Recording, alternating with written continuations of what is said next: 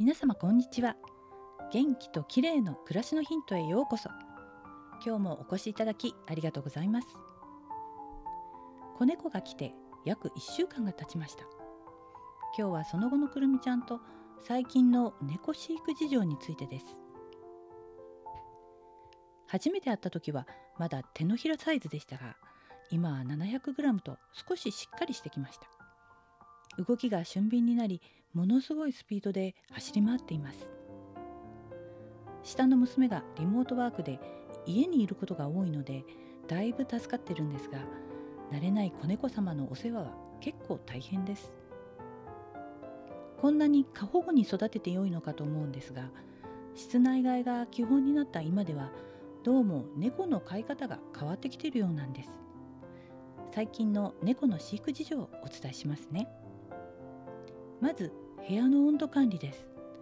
これはブリーダーさんからのアドバイスなんですが子猫はすぐに風邪をひくらしいので床暖房を使って常に部屋の温度が28度くらいになるように暖かくしています。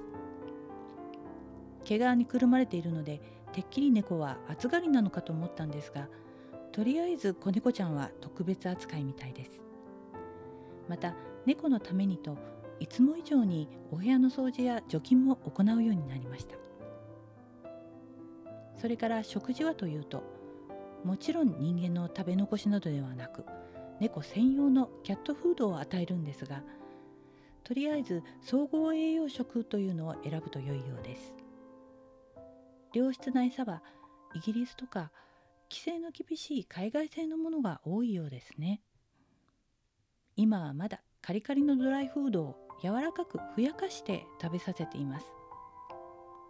缶詰のようなウェットフードを少し混ぜるとよく食べてくれます。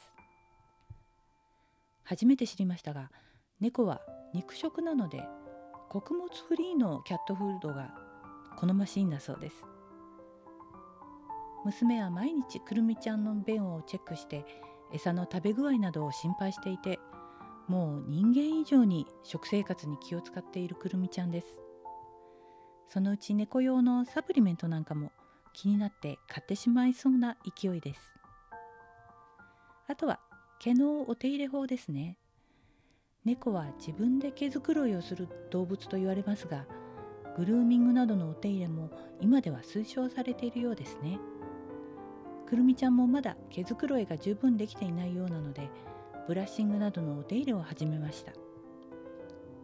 モフアというアルカリ電解水のグルーミングスプレーを使って汚れを拭いた後ブラッシングすると見違えるように毛がふわふわになります。くるみちゃんの毛は少し長くなりそうなので毎日のお手入れが必要みたいですね。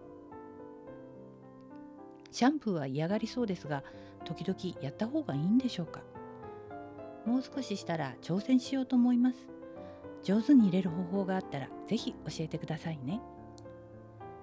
今日はくるみちゃんと最近の猫の飼育事情についてでした。最後までお聞きいただきありがとうございます。明日またお会いしましょう。友吉ゆき子でした。